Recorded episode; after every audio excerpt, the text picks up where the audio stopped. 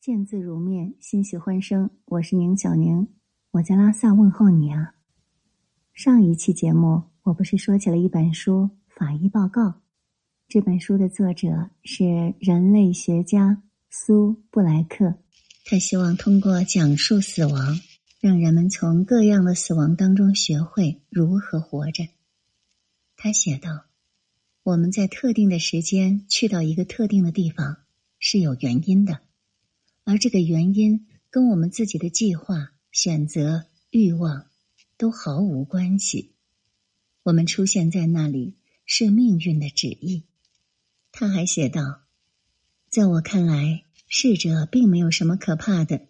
真正可怕的潜伏着的魔鬼是那些犯下滔天罪恶却还活着的人。”那么，在这位人类学家的眼中，理想的死亡状态究竟是怎样的呢？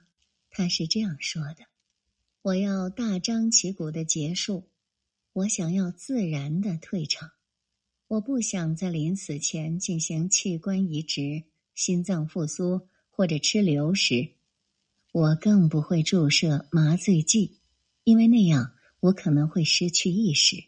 我把死亡当成最后的冒险，我不想在这最后的时刻。”什么都没有体会到，毕竟我只能体验一次死亡。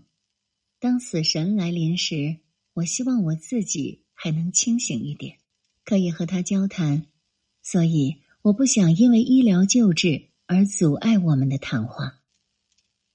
我想跟你说，我真的是微笑着看完这些文字的，然后不由得感叹：这个人活得多通透啊！这样想着。我不由得写下了这样一段话：死亡是个体生命的终结，无法预知，无法约定，无法控制。从温热到冰冷，这个过程会是绝望对抗，还是淡然接纳呢？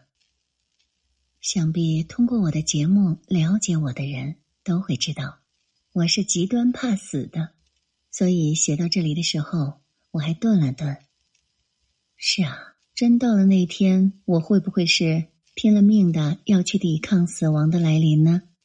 现在下定论还太早了。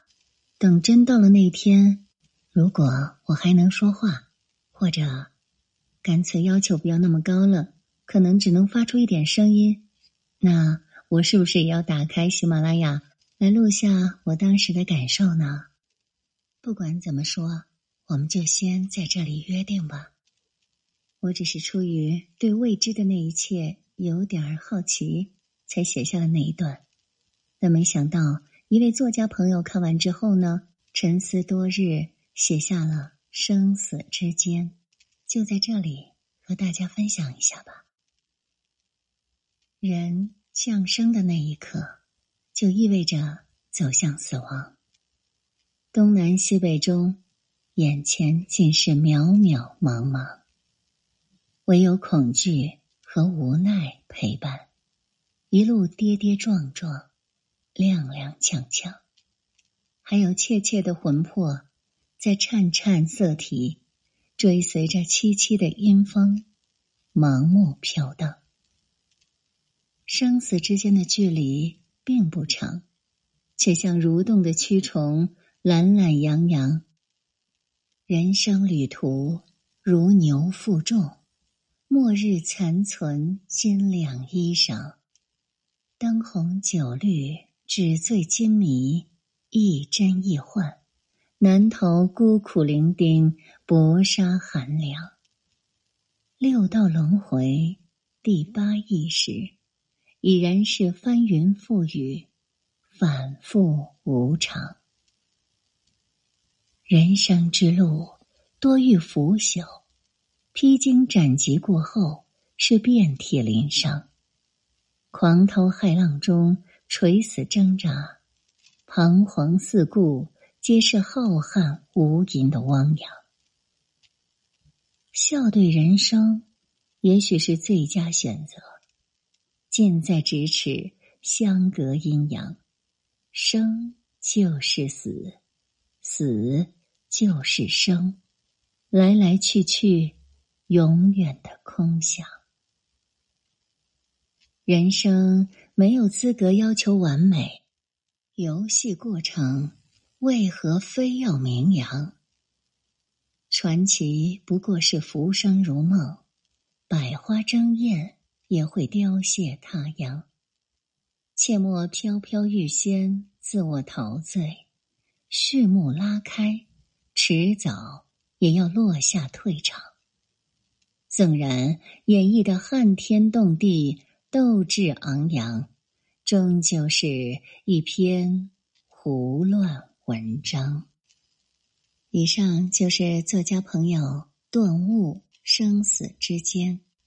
他还说道：“如果我将它读出来，配上凄婉绝美的大提琴曲《伤》，那一定相得益彰。”我倒是不敢奢望。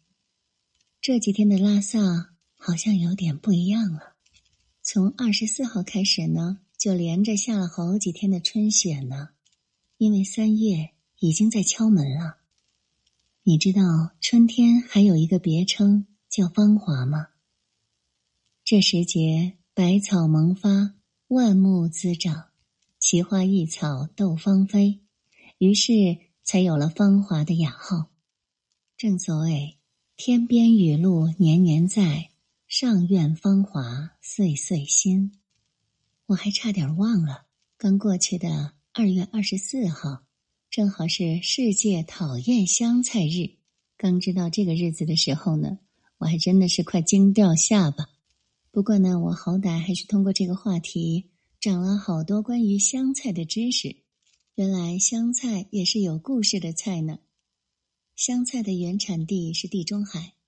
埃及人早在公元前五千年就开始使用这种香料植物了。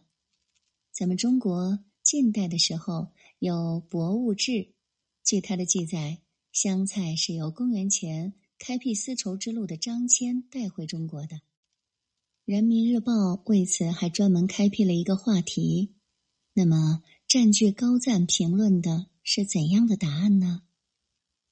第一热评是：等我有钱了。我就把世界上所有的地方种满香菜。第二热评：等我有钱了，我就把世界上所有的香菜都灭掉。这个话题看来还真的是太值得全民探讨了呢。说到这里啊，我倒想补充一下我的观点。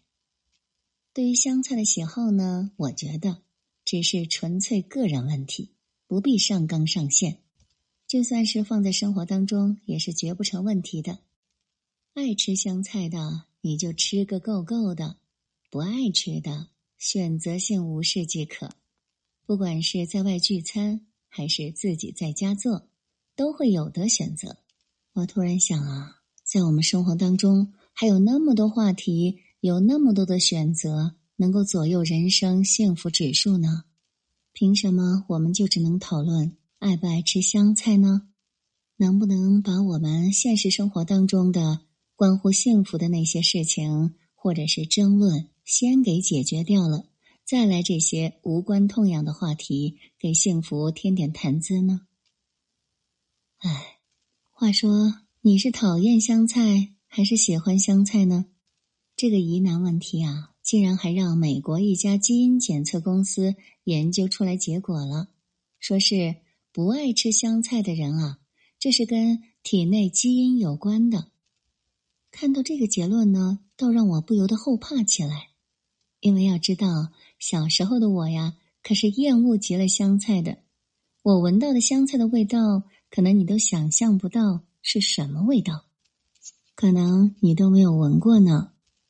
从小在湖北部队生长的我，第一次吃到香菜的时候，就特别的抗拒。我觉得。这不是放屁虫的味道吗？再长大一些，我就觉得，哎，怎么有点像风油精的味道啊？所以啊，对于香菜，我始终是讨厌的。